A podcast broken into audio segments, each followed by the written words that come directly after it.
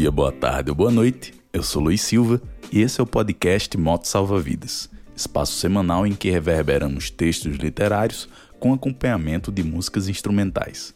Hoje você vai acompanhar um conto do grande escritor brasileiro do início do século XX, Lima Barreto, que conseguiu, ainda que sem muito alarde, diagnosticar várias mazelas brasileiras e escancarar o cinismo do povo e das elites com suas narrativas.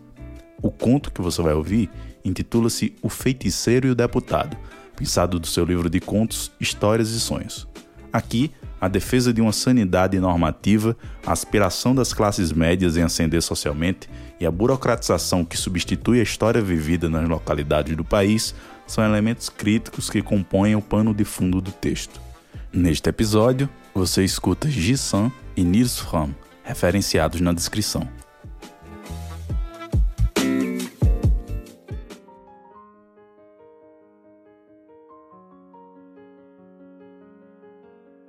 Nos arredores do posto agrícola de cultura experimental de plantas tropicais, que, como se sabe, fica no município contra-almirante Dr. Frederico Antônio da Mota Batista, limítrofe do nosso, havia um habitante singular. Conheciam-no no lugar que, antes do batismo burocrático, tiveram o nome doce e espontâneo de Inhangá, por feiticeiro.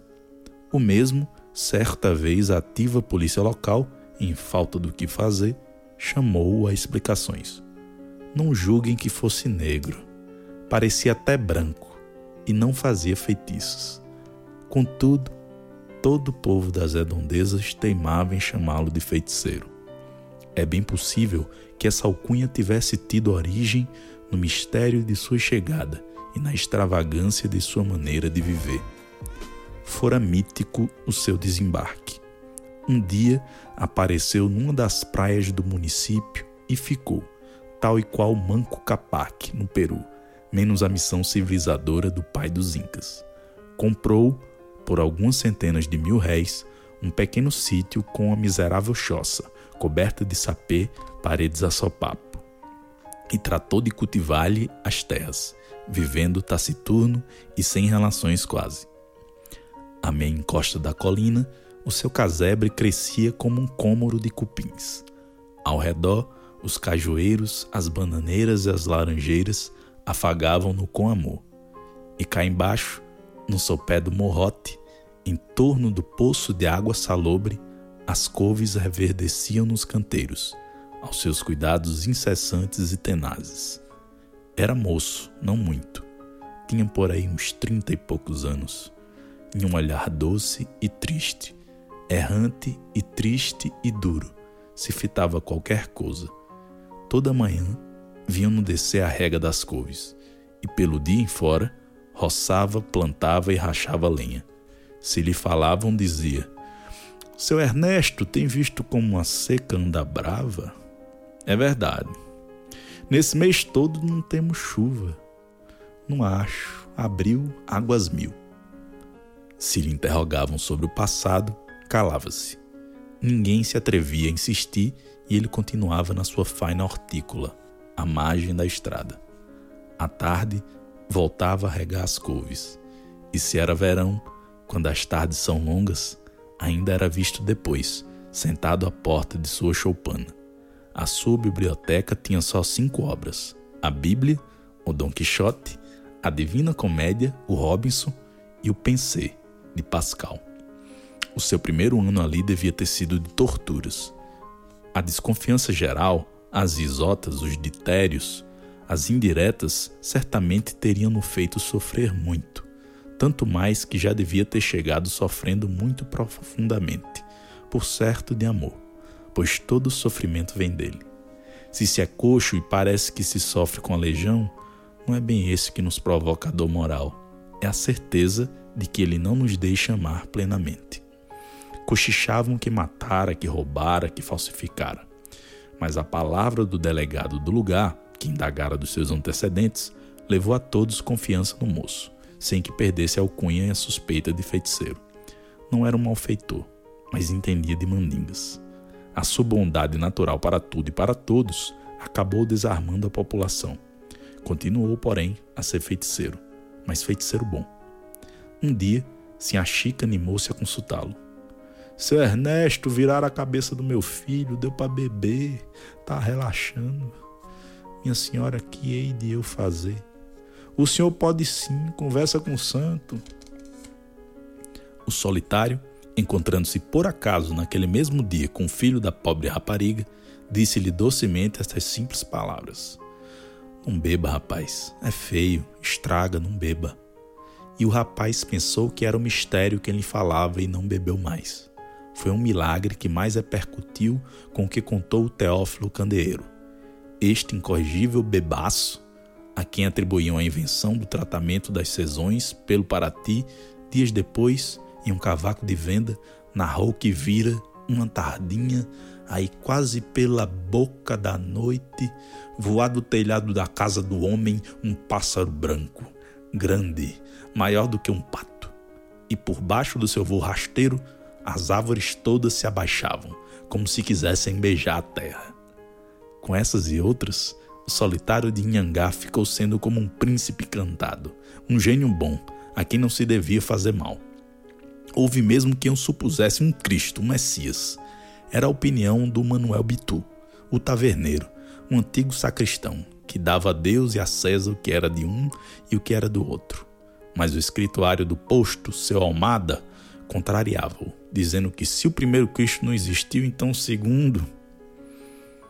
O escrituário era um sábio, e sábio ignorado, que escrevia em ortografia pretensiosa os pálidos ofícios, remetendo mudas de laranjeiras e abacateiros para o rio. A opinião do escrituário era de exegeta, mas a do médico era de psiquiatra. Esse anelado ainda hoje é um enfesadinho, muito lido em livros grossos e conhecedor de uma quantidade de nomes de sábios, e diagnosticou um puro louco. Esse anelado ainda hoje é uma esperança de ciência. O feiticeiro, porém, continuava a viver no seu rancho sobranceiro a todos eles.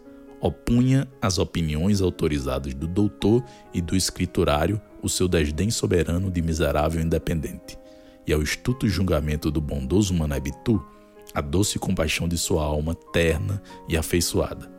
De manhã e à tarde regava suas couves. Pelo dia em fora, plantava, colhia, fazia e rachava lenha, que vendia aos feixes, ao Mané Bitu para poder comprar as utilidades de que necessitasse. Assim, passou ele cinco anos quase só naquele município de Inhangá, hoje burocraticamente chamado Contra-Almirante Dr. Frederico Antônio de Mota Batista.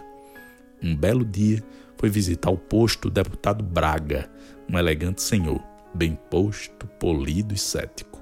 O diretor não estava, mas o doutor Chupadinho, o sábio escriturário Almada e o vender e o vendeiro Bitu, representando o capital da localidade, receberam um parlamentar com todas as honras e não sabiam como agradá-lo. Mostraram-lhe os recantos mais agradáveis e pinturescos, as praias longas e brancas e também as estranguladas entre morros sobranceiros ao mar, os horizontes fugidios e cismadores dos altos da colina, as plantações de batatas doces, a ceva dos porcos. Por fim, ao deputado que já ia se fatigando com aqueles dias, ao passar tão cheio de assessores, o doutor Chupadinho convidou. Vamos ver, doutor, um degenerado que passa por santa feiticeira aqui é um dementado que, se a lei fosse lei, já de há muito estaria aos cuidados da ciência, em algum manicômio. E o escriturário acrescentou: um maníaco religioso, um raro exemplar daquela espécie de gente com que as outras idades fabricavam os seus santos. E o Mané Bitu é um rapaz honesto, bom moço, é o que posso dizer dele. O deputado, sempre cético e complacente, concordou em acompanhá-los à morada do feiticeiro. Foi sem curiosidade, antes indiferente, com a ponta de tristeza no olhar. O feiticeiro trabalhava na horta que ficava ao redor do poço, na várzea, à beira da estrada. O deputado olhou e o solitário, ao tropel de gente, ergueu o busto que estava inclinando, inclinado sobre a enxada, voltou-se e fitou os quatro. Encarou mais firmemente o desconhecido e parecia procurar reminiscências. O legislador fitou também um instante e, antes que pudesse o feiticeiro dizer qualquer coisa, correu até ele e abraçou-o muito e demoradamente. És tu, Ernesto. És tu, Braga. Entraram. Chupadinho, Almada e Bitu ficaram à parte e os dois conversaram particularmente. Quando saíram, Almada perguntou: O doutor conheceu? Muito, foi meu amigo e colega. É formado? indagou o doutor Chupadinho. É. Logo vi, disse o médico, os seus modos, os seus ares, a maneira com que se porta, fizeram-me crer isso. O povo, porém. Eu também, observou Almada. Sempre tive essa opinião íntima, mas essa gente por aí leva a dizer. Cá pra mim, disse Bitu, sempre o tive por honesto.